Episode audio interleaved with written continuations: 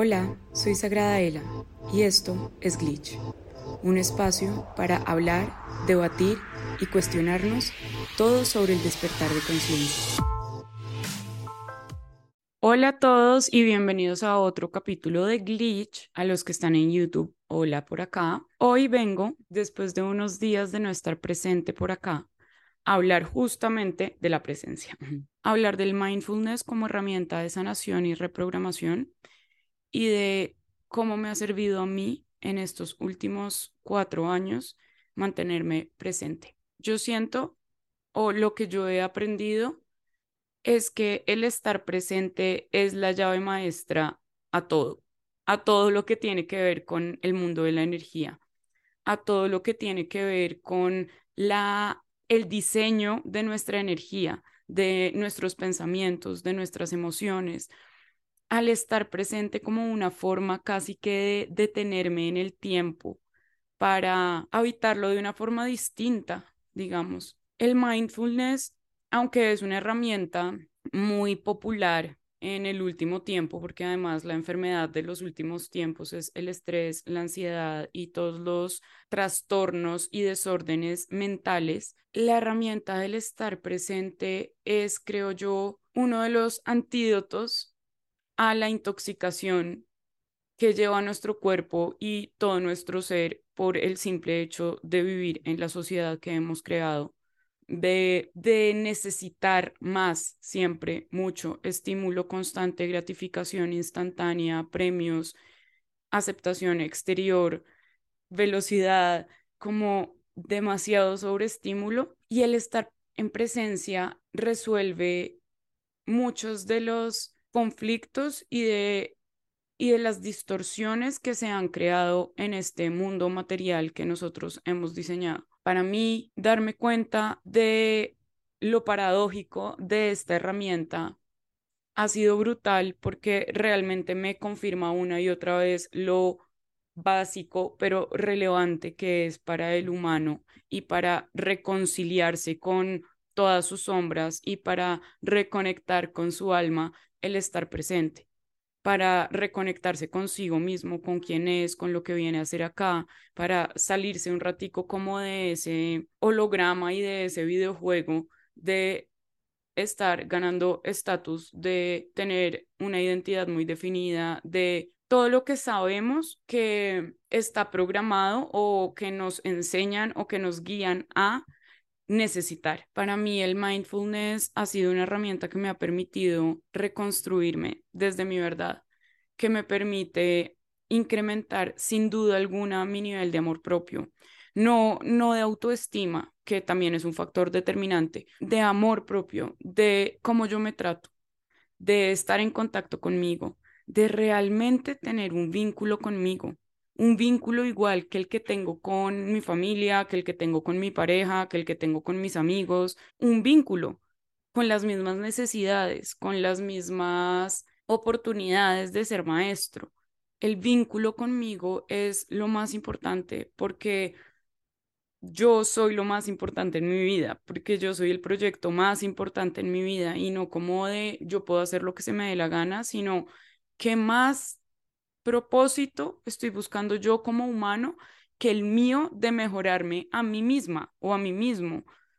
Estamos todo el tiempo buscando propósitos exteriores, como yo qué herramienta soy para los otros o para el mundo o para lo que sea. Y siento que esa forma de ver el mundo está muy cargada de un bajo nivel de amor propio, porque no debería ser superior un propósito que no me sirva a mí mismo. El amor por mí es lo que va a determinar la calidad del amor que yo le entrego a otros, porque es el que cultivo acá adentro. Por ende, es el que marca la tendencia de cuál va a ser la frecuencia de cómo yo entrego ese amor y de cómo yo sé recibir ese amor. Depende mucho de cómo está cultivado mi amor propio. Y ese amor propio no es siempre el que me va a impulsar hacia adelante, muchas veces es el que me va a sostener o el que me va a ayudar a levantarme o el que me va a permitir estar ahí por un momento, presente. Cuando yo empiezo a trabajar el mindfulness como una herramienta de habitar mi ansiedad, porque así empezó como, a ver, no puedo estar reaccionando de formas tan impulsivas, así sea internamente, por el hecho de no saber gestionarme y de no saber gestionar mi mente y de no saber gestionar el orden de mis pensamientos. Y mm, desde ahí empecé a conectar con el mindfulness. Eh, obviamente vino disfrazado, entre comillas, muy distinto, porque yo empecé con las meditaciones y llevo meditando muchos, muchos años, de casi que desde que soy niña, como con ejercicios que mis guías me han entregado, mis guías, mi alma, o sea, mi conciencia superior, para poder como gestionar todos los estímulos sensoriales que yo recibo desde que soy niña. Para los que no saben, soy multicanal, clariaudiente principalmente, pero el punto de todo y de no es ese, sino el de reconocernos como energía todos y aprender a gestionarnos desde ahí. Entonces, retomando, este tema de, del mindfulness y de estar presente venía de si yo quiero aprender a gestionar mi ansiedad, voy a tener que aprender a evitarla. Nunca me funcionó el sistema de evitarla. Cada vez que la evitaba se hacía más fuerte cada vez que la evitaba salía con herramientas nuevas, era como subirme, como enfrentarme a un enemigo y que siempre se estuviera mejorando cada vez que lucha conmigo, como si aprendiera él. Porque es inteligente, evidentemente lo crea mi cerebro y mi cerebro y mi mente son inteligentes, sobre todo de mí misma. Entonces, eh, ese monstruo era cada vez como más sofisticado. Y la meditación, sobre todo la budista, y no por la corriente espiritual, sino más por la necesidad de quietud y de silencio que, que tiene la, la meditación budista y como la meditación tibetana, de estar, de permanecer, de quedarme, de habitar ese dolor de no querer escapar. ¿Cómo se siente? ¿Qué es lo tan grave que sucede si me quedo acá en este lugar, si solamente le encuentro un nuevo espacio? si, me mantengo ahí. Esto fue muy en paralelo, muy en paralelo a el movimiento, a yo moverme, a hacer yoga, a correr, a donde aprendía la necesidad de evitar la incomodidad, porque cuando uno está corriendo y cuando uno va trotando, la mente es un asset muy importante. Correr es de los de las actividades físicas para mí que más requieren gestión mental, para mí. Igual que después se volvió un poco el spinning o la bicicleta y el yoga siempre estuvo atravesando todo eso. Y es como habita, habita la incomodidad y pásalo a tu plano mental y habita esa incomodidad también. ¿Qué tan grande es ese monstruo o es más grande el miedo? Que normalmente es así en todos los sentidos. Casi siempre lo más grande es el miedo y no el monstruo toma la forma que tiene que tomar para poder producir el, el miedo suficiente al estímulo sensorial que estoy teniendo. ¿Hace sentido eso? Entonces, el mindfulness ha sido una herramienta de mucho amor conmigo misma, porque en esos momentos cuando más ansiosa estaba y cuando estaba en un torbellino de muchas ideas catastróficas que podían suceder, habitarlo trajo a mí una nueva parte de mí, una nueva parte de mí que me habla hermoso en esos momentos, una parte de mí que a veces le subo y a veces le bajo el volumen porque esta humana igual es terca, necia y testaruda, pero ese amor, esa partecita, esa chispita amorosa que vive dentro de mí y que puedo contactar cuando estoy en la mitad de un huracán, eso se lo debo al estar presente he accedido a esos lugares que solo están en el presente. Esos lugares no existen en el pasado. Esos lugares no existen en el futuro. Esos lugares son en este mismo instante. Y acceder, que ese es otro punto, acceder a otras realidades y aprender a ver lo invisible, también lo he aprendido de estar presente. Porque como ya les he dicho varias veces, yo oigo y percibo energías desde que soy muy chiquita. Eso no quiere decir que mi cerebro procesara y entendiera todo. De ahí venía el miedo, que no entendía muchas cosas. Es decir, oía mi nombre, oía eh, algo que me despertaba, sentía el miedo, sentía la energía no luminosa, pero hasta ahí. Y entonces como no entendía nada más, solo sentía algo muy abrumador, muy oscuro cerca, ahí estaba el miedo y ahí estaba la ansiedad y desde ahí se generó. Cuando empecé a habitarme y a sostenerme en el silencio y a sostenerme en la presencia y a sostenerme en el aquí y ahora con ejercicios tanto de meditación quieta y en silencio, como activamente observándome cuando estaba en contacto con otros o cuando estaba haciendo ciertas cosas, mm, de observarme. Y ese observarme y ese silencio en el que estoy cuando estoy quieta y en silencio, me permitió empezar a entender la energía de otra forma, a sentir mucho más, porque cuando estoy quieta y cuando no oigo nada, casi que cuando retengo el aire y hago una apnea para ni siquiera oír mi respiración en ese momento tan sublime de la meditación donde estoy como casi que fuera de este cuerpo, empecé a oír lo inoíble, empecé a ver lo invisible, empecé a sentir lo que aún no me había tocado, empecé a desarrollar mis habilidades para poder percibir lo que estos sentidos físicos tal vez no pueden percibir, y no porque no sean capaces, sino porque están sobreestimulados todo el tiempo.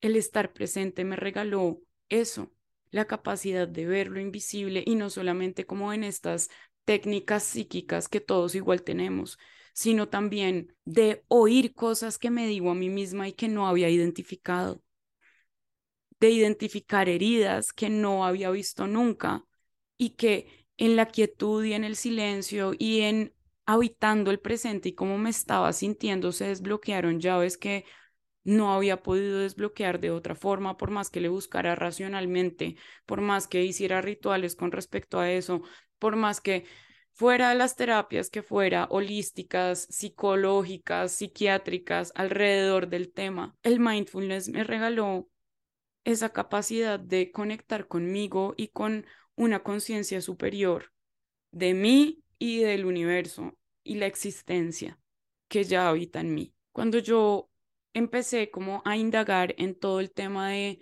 la ley de la atracción y la energía desde ahí, como de cómo funcionaba, porque tenía el acceso a esto se puede hacer, pero necesitaba empezar a llenar mi cerebro de otras personas como habían entendido ese proceso ya acá en, en la Tierra y encontraba siempre las palabras placer y gozo para poder crear conscientemente, deliberadamente, para no sabotear mi, mi creación. El gozo y el placer constante en todo lo que estoy haciendo para poder sintonizar mi frecuencia a, a una energía de alta vibración y expansiva porque si lo que quiero es que mi manifestación se expanda y se materialice, pues necesito conectar energías que me lo permitan, pero no entendía muchas veces muy bien cómo hacerlo, porque yo decía como, no, no siempre voy a estar así, o sea, y no siempre voy a tener un buen día, y no siempre me voy a sentir como en el mejor momento para hacer las cosas. Estar presente ha sido aprender o intentar estar presente, porque esto no es una cosa 24/7 que yo lo logre en automático, es más bien algo que intencionalmente practico todos los días, encontré o resignifiqué el placer, porque entendí que no se trata de tanto, no es tanto, no es mucho, no es invasivo, no es... está en los pequeños detalles, está en las cositas más chiquitas y más sencillas y más inocentes. Por eso este proceso me, me ha reencontrado con tantas partes de mí, porque acá sale mi niña interior que es la que quiere disfrutar cada minuto y cada segundo solo por el hecho de que está encarnada. No porque quiera llegar a hacer muchas cosas todas al mismo tiempo con muchas posesiones y muchos logros y muchas metas, eso está bien y lo pone otro lado de otra Daniela a la que necesitamos. Todas hacen parte de mi junta directiva, pero esta, la que me ayuda a conectar con el gozo y con el placer, es mi niña, es inocente, todo la sorprende, todo la deleita, todo. Cuando regamos las plantas de la casa, la llamo a ella, porque no quiero que sea la Daniela que está encargada de tener todo organizado y estructurado, la que riega las plantas, sigue, hace lo otro, organiza esto. Quiero que para esa actividad yo conecte con las plantas y por eso necesito a esa niña. Y estar presente me ha ayudado a conectar con muchas partes de mí porque cada una sale en un momento distinto y eso me permite estar más presente, eso me permite el disfrute. ¿Quién disfruta de esto? ¿Qué parte de mí disfruta de esto? Miren, si yo hubiera descubierto ese ejercicio antes de esta gran noche oscura del alma que trajo la gestación de Sagradela y todo lo que es ahorita, y pues precisamente todo es perfecto por algo, pero si yo hubiera sabido esto, me habría disfrutado mucho más cada día de mi vida. Y suena como si ya se estuviera acabando, no, pero a lo que voy es que entre más entrenamos nuestra capacidad de estar presentes, más vamos a disfrutar la vida por lo que es, por la maravilla y el milagro que es, y vamos a dejar de estar metiendo todo en la monotonía, porque es que creemos que la monotonía nos gana porque es repetición, no necesariamente. Lo que pasa es que le damos le quitamos significado a esas repeticiones, le quitamos significado a lo cotidiano, le quitamos significado y le quitamos vida. Cuando uno aprende a estar presente o cuando uno empieza a hacer actividades mindful, como con la mente en eso, con la presencia en eso, la experiencia cambia radicalmente, todas, porque en todas, y esto tiene que ver con el punto que acabo de decir, en todas las experiencias físicas vas a encontrar una conexión energética. Vas a entender por qué estás ahí, vas a encontrar mensajes, vas a encontrar un flujo, una armonía en la energía una desarmonía en la energía. Vas a entender por qué estás ahí, por qué estás comiendo eso, para qué. Porque ese algo tuyo automático que está acá, pero también conectado hacia esa conciencia superior que eres tú mismo, te tiene comiendo ahí y no en otro lugar, porque tal vez necesitabas ver algo que estaba ahí, oír algo que estaban diciendo cerca de ese lugar, sentir esa temperatura, oler el café recién hecho de ese lugar. Entre más presente estoy, más puedo leer la energía del diseño de todo, más puedo estar conectada con mi alma, que es la que está diseñando este videojuego, al menos lo que tiene que ver conmigo, que es realmente lo único que está en mi poder y lo único por lo que me puedo ocupar. No porque los otros no me importen o no deban importarnos, sino porque yo no tengo rango de acción ahí. Yo tengo rango de acción acá. Inclusive en algo colectivo, yo tengo un rango de acción individual y ahí está el compromiso en cualquier cosa, en una relación, en el trabajo, en una comunidad, en lo que sea. El compromiso es yo pongo mi individualidad al servicio de este colectivo. Entonces, estar presente es aprender a conectar con esa parte de mí que disfruta hacer lo que está haciendo en ese momento, que quiere estar ahí presente, que le quiere regalar a esa acción su presencia, su atención, su energía. Eso convierte ese momento en casi que sagrado, porque en este momento, en este mundo, en esta sociedad, vivimos tan hiperconectados que es un lujo estar desconectados. Y cuando estamos desconectados es porque seguramente estamos haciendo algo muy importante, algo muy prioritario y algo que requiere de nosotros. Cuando nosotros aprendemos o empezamos a hacer ese ejercicio de regalarle presencia a las pequeñas cosas, cobran significado. Y es como empezar a ritualizar nuestra propia vida de nuestra propia forma. El ritual no es quemar una carta necesariamente. Eso es una acción ritualizada, entonces tiene una intención ahí y se invocan elementos y, y hay un proceso como para ritualizar eso. ¿Qué pasa si ritualizamos lo cotidiano? Si le devolvemos el significado, si estamos presentes porque importa. Desde ir a comprar el mercado, voy, toco las cosas, elijo las frutas y las verduras o estoy conectada a una llamada haciendo esto, lo otro, lo otro, lo otro. No porque esté mal y seguramente lo vamos a tener que hacer más de una vez, posiblemente por el ritmo al que vivimos. ¿Qué tal si lo intencionamos de vez en cuando? ¿Qué tal si hacemos el estar presente una práctica habitual? ¿Qué tal si nos regalamos el milagro de estar vivos? Porque es que estamos posponiendo el estar vivos, porque no vivimos presentes.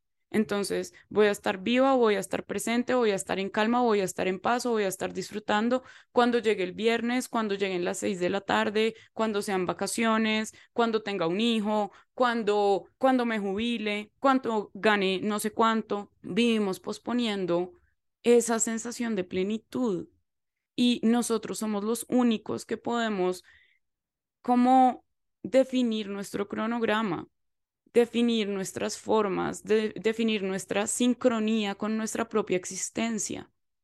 Va a ser como, como un calendario en un tiempo cronológico, en un tiempo de Cronos, de Saturno, que viene detrás comiéndote porque se te está acabando la vida. Y como se te está acabando la vida, aprovecha el tiempo y vive al máximo y haz todo lo que puedas hacer y se llama la mejor. Hoy a recordar que estoy acá encarnada y que eso ya es un milagro porque yo no soy un humano, yo soy un alma. Yo soy una energía.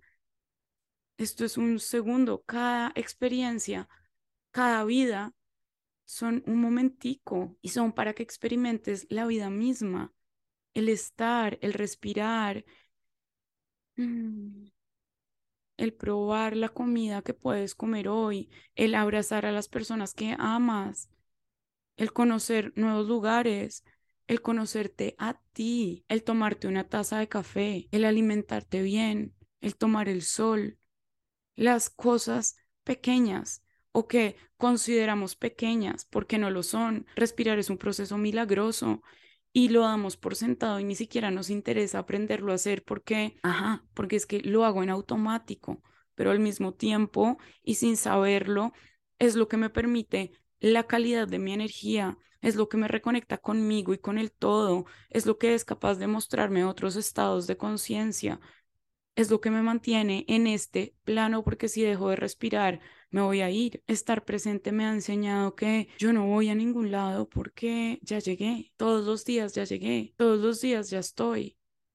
Y no es porque no tenga motivación o planes o objetivos o ambiciones, tengo todo eso, pero el punto no es si lo logro o no. El punto, el valor, lo más importante no está en si lo logro o no. Lo más importante para mí está en cómo es el viaje, cómo habito el viaje, cómo hago de este viaje algo placentero, delicioso, transformador, amorosísimo. Eso me lo ha regalado el estar presente, el dejar a un lado tantas expectativas, tantas exigencias, tantos planes, tantas metas, tantas obligaciones impuestas por mí para darme el regalo de vivir, de simplemente vivir, estar viva y hacer lo que elijo hacer por mí, para mi evolución. Y acá hay otro punto súper revelador para mí, y es que yo pensaba o sentía que si estaba en este mood presente, iba a descuidar todas las obligaciones futuras que tenía, como y las cosas no iban a llegar, porque es que si yo no estaba todo el tiempo, mejor dicho, comandando la nave para que todo se cumpliera en los tiempos que debía ser, para lograr los objetivos que yo quería y entonces eso no iba a suceder. Entonces, pues, ¿cómo iba a ser posible estar presente? Yo pensaba y yo decía como tal vez esto sirve por momentos específicos. Cuando puedo estar relajada una hora, me pongo ahí el cronómetro y ya.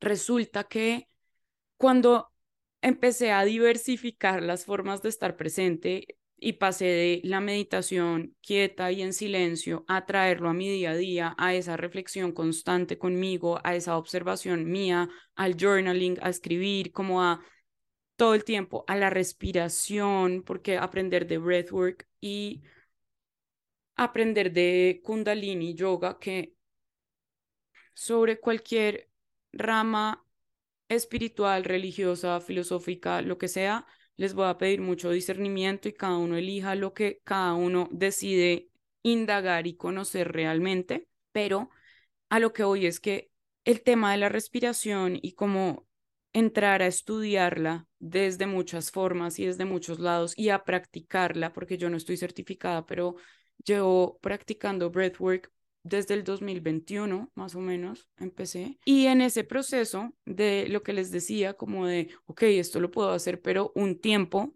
determinado, porque después ya tengo que volver acá al plano físico y acá las cosas se mueven en otro tiempo, en otra velocidad, digamos, y eso no funciona como con el sistema de producción, básicamente. Cuando empecé a traer esos estados de respiración y presencia a mis momentos de productividad, tenía mucho miedo de desconcentrarme, de desenfocarme, porque mi mente es, no sé cómo explicarles que ella va a una velocidad que yo, que mi cerebro le cuesta a veces como traducir todo eso y por eso la ansiedad, porque muchas cosas al mismo tiempo, muchas, en muchos planos, de muchas Danielas, o sea, es un multiverso muy despierto acá adentro y muy consciente del mismo acá adentro, entonces la velocidad es alta y, y tengo muchas ideas. O sea, esto en términos creativos se ve como una cantidad de ideas y de estrategias que se dan casi que por inercia. O sea, es como dame un nombre, dame ciertas cosas y yo voy a empezar a derramarme en ideas y en estrategias y en estructuras em, para ser ejecutadas. El estar presente me mostró, divino, qué sucede cuando yo uno mi presencia con intención y con mi cuerpo. Y entré en estado de flow y aprendí lo que es el estado de flow. El state of flow o la zona, como le llaman como algunos en esta época, mm, es tener la capacidad de entrar, de tap in, como de sintonizarme con esa forma de habitar el tiempo, donde estoy tan sumergido o sumergida en lo que estoy haciendo, que entro en un estado de conexión, concentración y creación que no puedo entrar con mi mente racional. Esto me lleva a un nivel donde mi alma, mi cuerpo y mi cerebro están trabajando de la mano en algo, en una creación. Y hay muchas actividades mediante las cuales uno puede empezar a practicar esto, como la cerámica, eh, todo lo que tenga que ver como con las manos y con el crear con las manos, la jardinería también. Para mí fue de muchas formas el escribir desde que soy muy niña. Mm, las cosas que tienen que ver con las manos, las cosas que tienen que ver con el cuerpo, esas cosas tocar un instrumento para los músicos, cantar para las personas que cantan, conectarme con ese aquí y ahora donde me necesito presente en cada uno de los segundos que están transcurriendo. Para mí es estos espacios. Y creo que ya se los había dicho, yo a estos espacios no vengo con un guion máximo, vengo con algunos puntos que saco de mi journal también y ya, estoy demasiado presente porque estoy en una conversación conmigo y con ustedes al tiempo. Es un estado de flow donde voy creando acá mismo, donde estoy desconectada de todo lo que está sucediendo por fuera de este micrófono, de esta cámara y de estos audífonos. No hay espacio, no hay tiempo, no hay atención para nada diferente. Y eso me permite que al menos para mí estos espacios sean muy valiosos porque me están hablando también a mí, porque en cada palabra que estoy diciendo y en la forma en la que lo estoy articulando, estoy aprendiendo de mí, estoy conectada a algo que no necesariamente es mi mente racional y estoy creando con esa energía. Ese es el estado de flow, ese es el estado de creatividad puro, el estado de creación del ser. Y eso solamente lo he podido aprender y experimentar a partir del estar presente, a partir de empezar a traer esa presencia, esa atención a diferentes espacios de mi día a día para poderlos resignificar. Porque vuelvo y repito, la monotonía y como esa sensación de que las cosas se van oxidando y casi que pudriendo, tiene que ver también con la falta de presencia, con que hago todo en serie, con que no me concentro en darle valor y resignificar las cosas una y otra vez. El café con tu esposo no va a ser lo mismo el día 1 del mes 1 de casados que el día 4320 cuando lleven no sé cuántos años de casados. Puede perder todo el significado o puede ganar muchos significados distintos. Eso depende de nosotros. Pero a menos de que estemos presentes, no lo vamos a poder hacer. Y vamos a tomar esa taza de café como algo de lo que ya estoy mamado porque es lo mismo que llevo haciendo durante años y años o como un ritual hermoso que tengo desde hace muchos años para ir resignificando el vínculo que tengo con esta persona. Estoy poniendo un ejemplo. Darle significado a las vivencias, a las experiencias, es lo que nos llena de vida. ¿Y cómo le damos significado a las cosas si no es estando ahí? Si no es regalándoles nuestra presencia, porque es que mientras no lo hagamos, no estamos ahí, no estamos presentes, no somos nosotros los que estamos viviendo eso.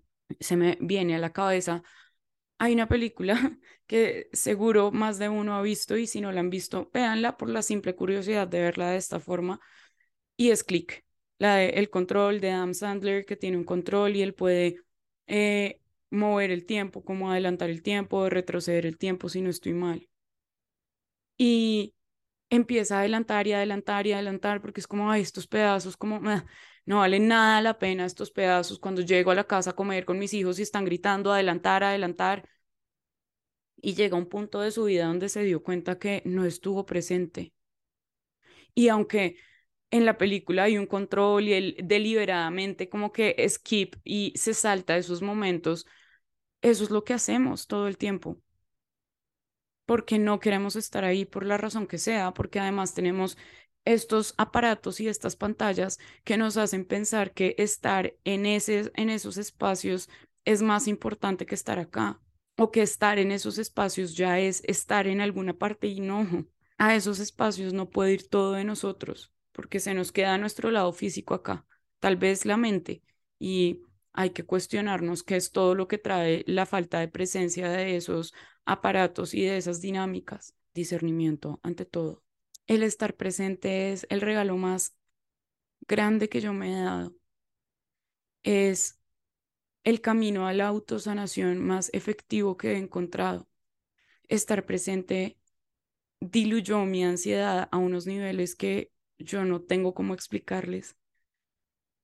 Me regaló paz dentro de mí, me regaló claridad, me ha regalado magia, me ha regalado la capacidad de ver y entender las cosas de una forma que de otra manera no, no habría encontrado y no habría podido acceder, porque lo puedo leer en libros, lo puedo ver de personas súper inspiracionales en redes o en conferencias o donde sea, pero no voy a poder acceder a eso a menos de que yo me ponga ahí, a menos de que yo lleve mi cuerpo ahí, a menos de que yo haga el intento de estar ahí presente para mí.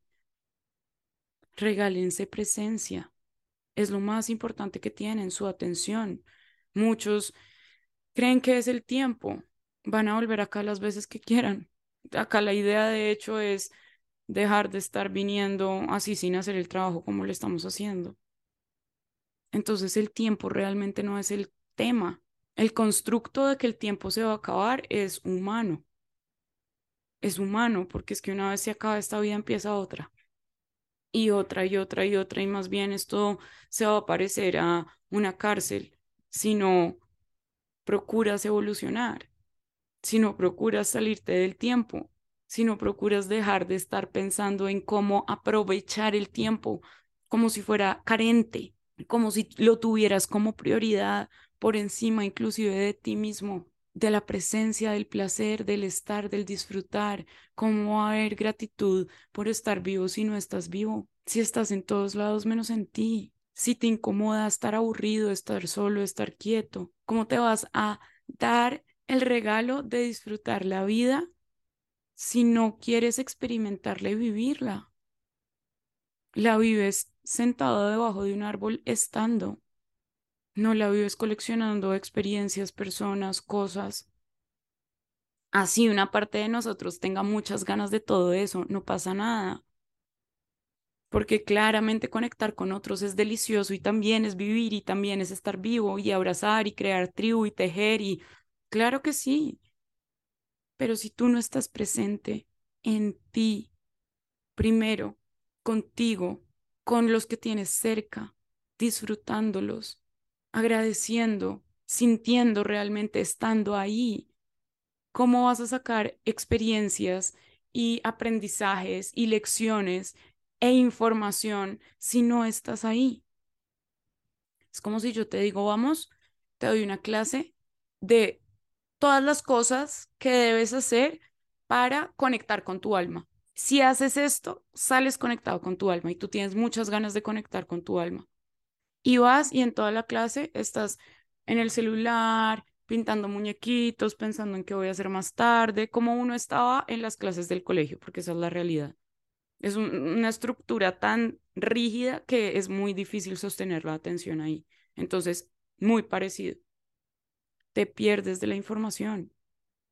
Pasa de largo. Entonces, ¿cómo pretendo yo crear? ¿Cómo pretendo yo conectar conmigo si me estoy saltando la información, las pistas, la energía misma? Si yo no estoy presente, no voy a leer nada. No voy a leer señales, mensajes, caminos abiertos, oportunidades. No tengo cómo. Tal vez voy a leer las que están dictadas por mi cerebro racional, las que tienen un orden cronológico, las que tienen un deber ser, que además posiblemente ese deber ser y, esa estructura no la saqué de adentro, posiblemente la estoy adoptando de afuera. Y cuando hago eso, rompo la armonía del orden interior que yo ya tengo, de la intuición, de mi conexión con mi ser, con mi alma, de venir a ser quien vengo a ser. Estar presente es la llave maestra para reprogramar mi mente, para gestionar mis emociones, para expandir mi energía, para evolucionar en conciencia, para aprender a amar, para aprender a estar vivo, para sanarme, para tantas cosas. Estar presente es la llave maestra. Salir de esa estructura cronológica, lineal, que siempre nos exige ir más adelante. Siempre nos pide ir corriendo porque es como si viniera acá detrás nuestro gritándonos que se nos va a hacer tarde, que se nos está acabando el tiempo.